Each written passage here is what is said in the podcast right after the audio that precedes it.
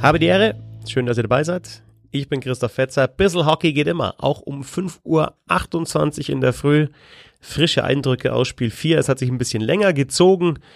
Aber die Tampa Bay Lightning haben das Spiel gewonnen. Nach Verlängerung gegen die Dallas Stars. 5 zu 4 in der Overtime. Und Thomas Vogel hat das Spiel mit mir kommentiert auf der Zone. Servus, Thomas. Aber die Ehre. Servus. Also auch du hast noch nicht genug von Eishockey. Heute sind wir noch Freunde. Jetzt für den Podcast sind wir noch Freunde. Dann nächsten Freitag dein TSV Erding gegen meinen TV Miesbach. Dann ja, muss die Freundschaft zumindest für 60 Minuten ruhen. Ähm, heute haben wir mehr bekommen als 60 Minuten. Und erstmal, bevor wir ein bisschen in die Analyse reingehen, geniales Eishockeyspiel insgesamt, oder? Ja, unfassbar tolles Eishockey. Es ist rauf und runter gegangen. Die, keine Mannschaft hat sich abgesetzt. Viele Tore, Wahnsinn Saves. Tolles Eishockey einfach. Und neun Tore 2-0-Führung äh, für die Dallas Stars durch Klingberg und durch Pavelski. Die Tampa Bay Lightning gleichen aus, zweimal Braden Point. Dann das 3 zu 2 Corey Perry für die Dallas Stars. Wieder Ausgleich für Tampa. Yanni Gord. Tampa geht in Führung durch Killorn. Dallas gleicht aus, zweites Tor von Pavelski und dann der Siegtreffer von Shattenkirk in der Overtime. Wenn du eine Sache rausarbeiten würdest, was hat am Ende den Unterschied gemacht für die Tampa Bay Lightning? Wasiliewski. Also Torwart spielen. Ne? Wir haben äh, so ein paar Situationen gehabt, wo Wasilewski dann doch nochmal einen Save ausgepackt hat gegen Sagan in der Verlängerung. Ich habe das gar nicht selbst in der Zeitlupe nicht gesehen und du hast gesagt, den hat er noch in die Schulter bekommen. Und auf der anderen Seite dann das Powerplay für die Tampa Bay Lightning und zwar ein guter Schuss von Shattenkirk in guter Höhe, aber vielleicht Hudobe nicht ganz in Position und du hast auch gesagt, er wirkt für dich einfach platt. Ja, ähm, er ist ja kein Nummer 1 Torwart, er ist es nicht gewohnt, so viele Spiele zu spielen. Er ist 34, war noch nie in der NHL Nummer 1 Goalie und jetzt muss er, keine Ahnung, wie viel das Spiel er schon hält, alle zwei Tage ein Spiel. Ähm, man hat es heute einfach gesehen, schon im letzten Spiel, je länger das Spiel gedauert hat, desto müder ist er geworden und bei, bei Wasiljewski ist da gar kein Anschein, ähm, dass der irgendwo mal müde werden sollte. Und ja, wir haben ja die spezielle Situation, dass es jetzt Back-to-Back -back ist, also tatsächlich in der Nacht von Samstag auf Sonntag geht es dann schon weiter, da können die Tampa Bay Lightning tatsächlich auch den Stanley Cup dann gewinnen mit einem weiteren Sieg. Äh, auch dann nochmal zusätzlicher Vorteil dann Tampa, also Wasilewski hat ja alles gespielt bis jetzt und man merkt es ihm nicht so wirklich an, ne? also äh, andere haben halt dann in den Back-to-Backs mal den zweiten Torwart spielen lassen, aber ich denke, wir werden auch morgen Hudobin sehen, weil Bishop wird er nicht rauszaubern und Oettinger wird er auch nicht reinstellen und Hudobin wird spielen und Wasilewski wird spielen für Tampa. Auch da nochmal ein Vorteil für dich dann in der nächsten Nacht?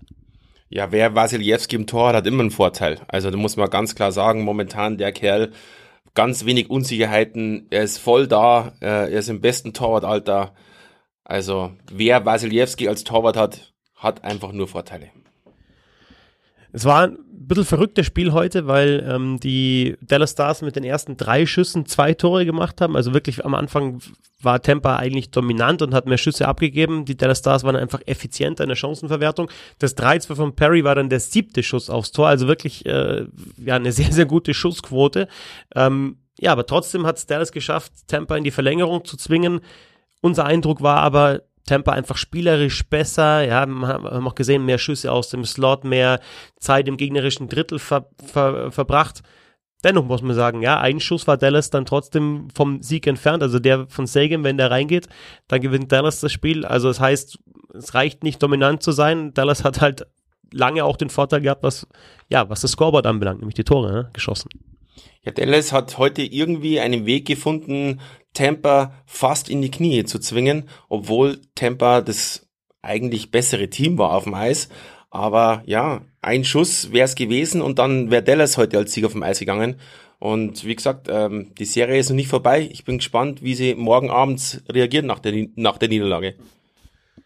Bei Dallas interessant zu sehen, dass ähm, Sagan, der ja vor diesem Spiel noch gar nicht gepunktet hat, in den Finals, auch in den seit dem Spiel 5 gegen Colorado, also der nicht der letzten Serie, sondern der davor, die haben ja dazwischen noch gegen Vegas gespielt, seit Spiel 5 aus der Colorado-Serie genau einen Assist gehabt hat. Heute hat er einen Assist dann auch gemacht beim Perry-Tor, aber er hat nicht mehr in der ersten Reihe gespielt, sondern die erste Reihe war tatsächlich Ben äh, Radulov und in der Mitte Pavelski, der hat auch zwei Tore erzielt. Werden wahrscheinlich morgen auch wieder so sehen, weil es gut funktioniert hat.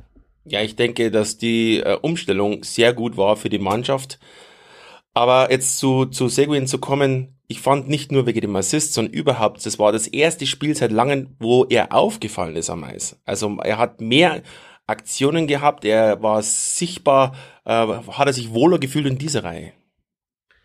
Und auf der anderen Seite bei Tampa, man sagt immer in den Playoffs oder insgesamt, ja, your best players have to be your best players. Das haben wir jetzt im letzten Spiel gesehen, als Point getroffen hat, Kutscherow getroffen hat, Palat getroffen hat und Hetman auch noch. Heute zwei Tore von, äh, von Point. Ähm, ja, also gerade die erste Reihe wieder Point, Kutscherow, äh, Palat, auch wenn sie hin, hinten raus nicht den Unterschied dann ausgemacht hat, aber ähm, ja, tolle Leistung wieder. Ja, ich sehe das schon, dass sie auch hinten raus die Leistung gebracht haben, weil ja das dritte Tor Kutscherow aufgelegt hat und das vierte Tor, nee, Entschuldigung, das fünfte Tor hat Hetman dann aufgelegt. Also ich muss schon sagen, das ist bei Tampa einfach unfassbar. Diese, diese ersten drei, vier Spieler, die die haben, die sind einfach momentan das Beste, was man auf dem Eis sehen kann. Und dann zum Abschluss, es war ein Powerplay-Tor in der Verlängerung. Und davor gab es die Situation Jamie Benn gegen Tyler Johnson. Hatte kurz die Scheibe am Schläger, die, die Lightning holen sie sich und Ben wrestelt den Johnson dann nieder. Es war ja so, dass heute schon die technischen Fouls sehr konsequent gepfiffen worden sind, außer ganz hinten raus in der regulären Spielzeit, als Perry ähm, ja, Point mal kurz an den Eiern gehackt hat, sagen wir es ruhig so, ja. ja. Und dann äh, Point auch nochmal ein, Embellishment mit dazu bekommen hat, völlig unverständlich. Also eigentlich hätten die Tampa Bay Lightning in, mit einem Powerplay in, in die Verlängerung starten müssen. Aber sag trotzdem nochmal deine, deine Meinung zu dieser Strafe von Ben gegen Johnson, die er dann zum Siegtor von, von Tampa geführt hat. Ja, dümmer geht's nicht. Also du bist ähm, bei der gegnerischen blauen Linie beim Vorchecken, du willst den Gegner eigentlich nur ein bisschen äh, ärgern und dann machst du so einen Foul, dass du einen umreißt. Also in der Verlängerung gibt es nur ein Foul, das möglich ist und das ist vor dem eigenen Tor, wenn der Gegner aufs leere Tor schießen kann. Alles andere kannst du dir einfach nicht erlauben als Kapitän deiner Mannschaft. Das ist einfach ah, zum Haare raufen. Und dann eben in der Verlängerung Hetman, Schuss angetäuscht, super Pass rüber auf Shattenkirk, Kudobin vielleicht ein Tick weit, zu sehr im kurzen Eck Super Schuss von Shattenkirk. Und die Tampa Bay Lightning, ja, holen sich die Chance auf den Stanley Cup in der Nacht von Samstag auf Sonntag. Was ist dein Gefühl? Machen die das schon in Spiel 5 klar? Kurz und knapp, ja. und das Spiel könnt ihr sehen auf der Zone.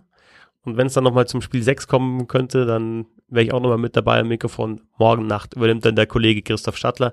Äh, Thomas, dir vielen Dank. Auch äh, halb sechs noch Podcasten nach einer langen Kommentatorenschicht. Danke dir. Danke auch, hat Spaß gemacht. Und euch danke fürs Zuhören. Ja, bis zum nächsten Mal. Vielleicht sprechen wir dann schon über den neuen Stanley Cup Champion. Vielleicht ziehen die Dallas Stars auch nochmal den Kopf aus der Schlinge.